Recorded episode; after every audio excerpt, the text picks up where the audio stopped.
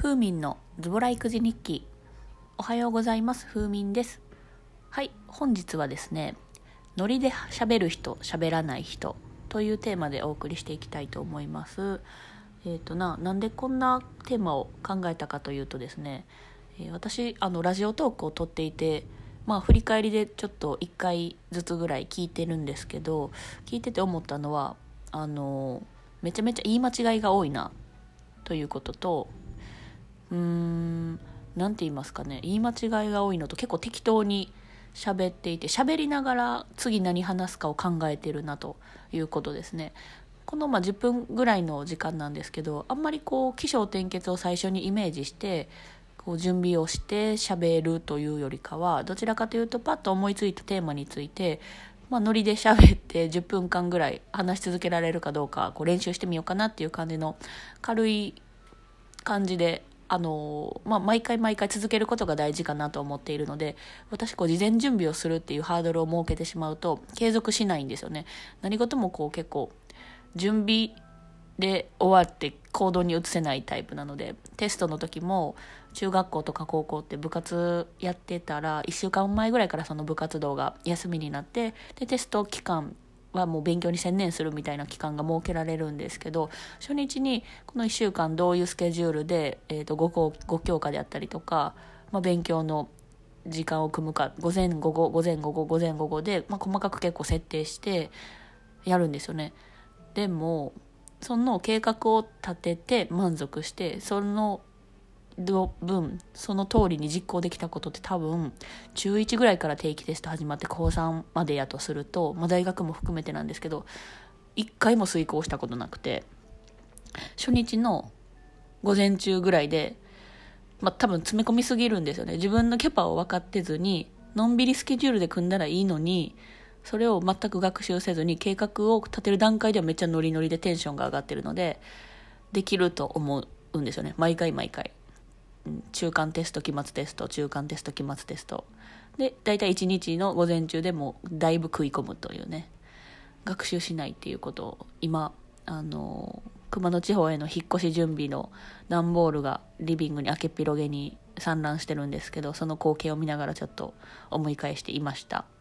結局仕事に日中行ってるピライが夜あの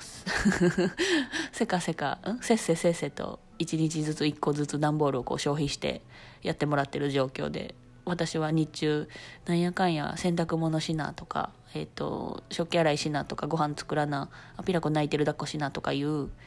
まあ家事育児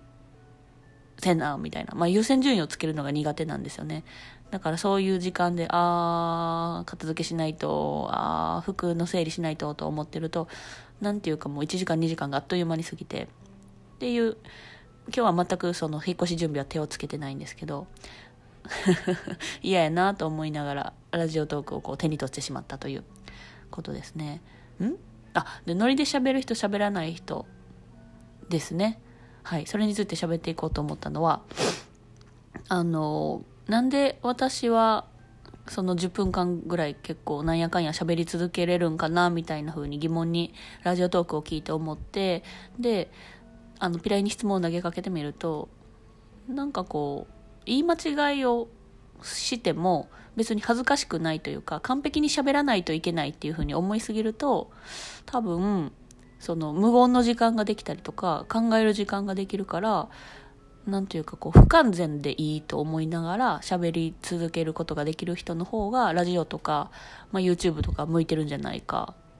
まあまあまあでもそうやって考えて喋る人でもちろんこうとどまることなく止まることなく喋り続けられる人もいるし中身を詰めて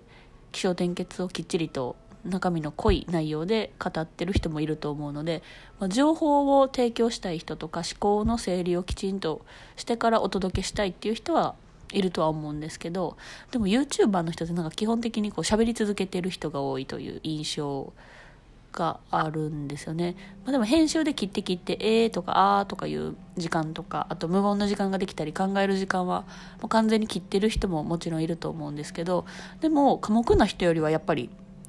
おしゃべりの人の方が向いてるのかなと思いますね。で、これと、こういうそういう人と、えーと、寡黙な人というか、自分が考えてることを出すちょっと無言の時間が空いてもいいからそこの間を気にすることなく自分の考えがまとまるまでぐーっと考えてパッと話す人。っていうなんかいろんな人がいるなっていうふうに振り返ると思ったんですよね。で私とピライはどちらかというと2人とも結構ノリで喋るタイプ。でピライよりもより私の方がノリで喋って言い間違いが多いタイプなんですけど私たち夫婦で一緒に行ってる美容室がありまして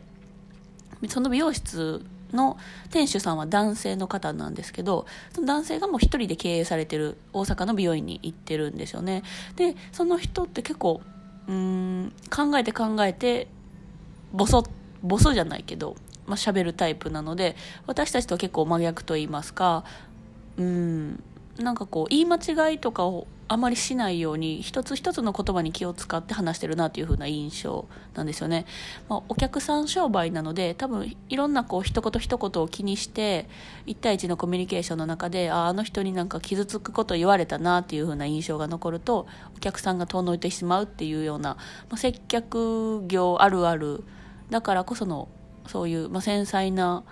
気にする人もいるということを前提でもっともっとこう言葉を選ぶようになったのかなと彼を見ていて思うんですけど例えばあの年齢がを重ねることを、まあ、年を取るっていう言い方をすると不快に思われる方もいるから、まあ、年を重ねるっていうふうに言ったりとか何て言うかね一つ一つの言葉がうんと何々の方とか芸能人も何々さんって言ったりとか何て言うか丁寧なんですよねとにかくね、うん、その方を見ていて思うのはやっぱりこうずっと喋り続ける我々よりも一言一言の、言葉の数が少ない方が一言一言の重みのがあるなと思いましたね。で、まあ、ピライの親友にもそういう人はいるのでその人と喋ってて思うのはやっぱりみんなが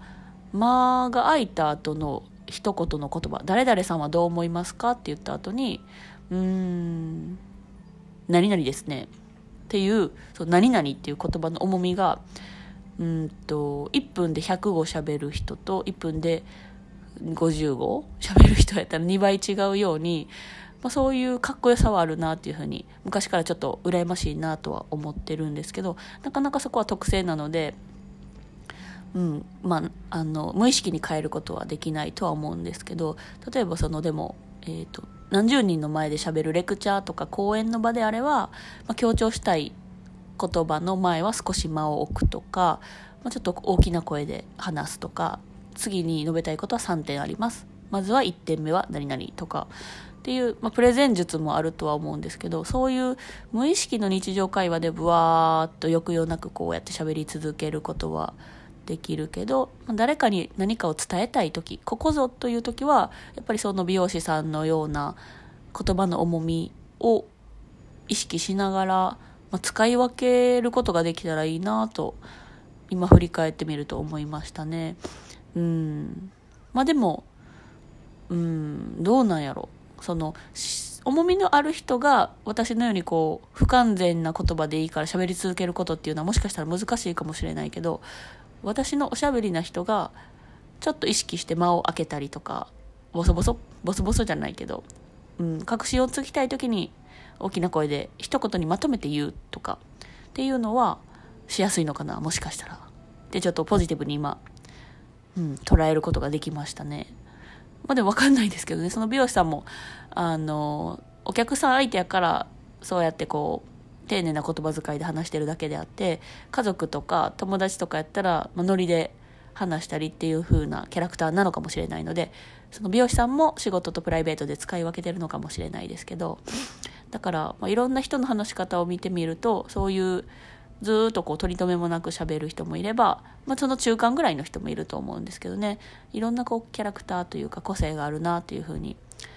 思いました私は結構会会話が好きなのでいろんな人のそういう話し方とか間の取り方とか、まあ、空気作りの仕方とか立ち位置とかを結構あの複数の集まりであったり1対1でもそうなんですけどあの人と話しているとそういうのをもう無意識に観察してしまう習性があってでそこで結構気づいたこととかってたくさんあるのでこれからもちょっと思い出していったら話してみたいなと思います。はい。では今日はノリで喋る人喋らない人まあ、それぞれのこう隣の芝生は青く見えるじゃないですけど、まあ、ないものねだりということで私は喋る人なのでノリで喋らない芯のある人のことを羨ましいなと思うなという話でした。はい。では今日はここの辺でおいとまします。ありがとうございました。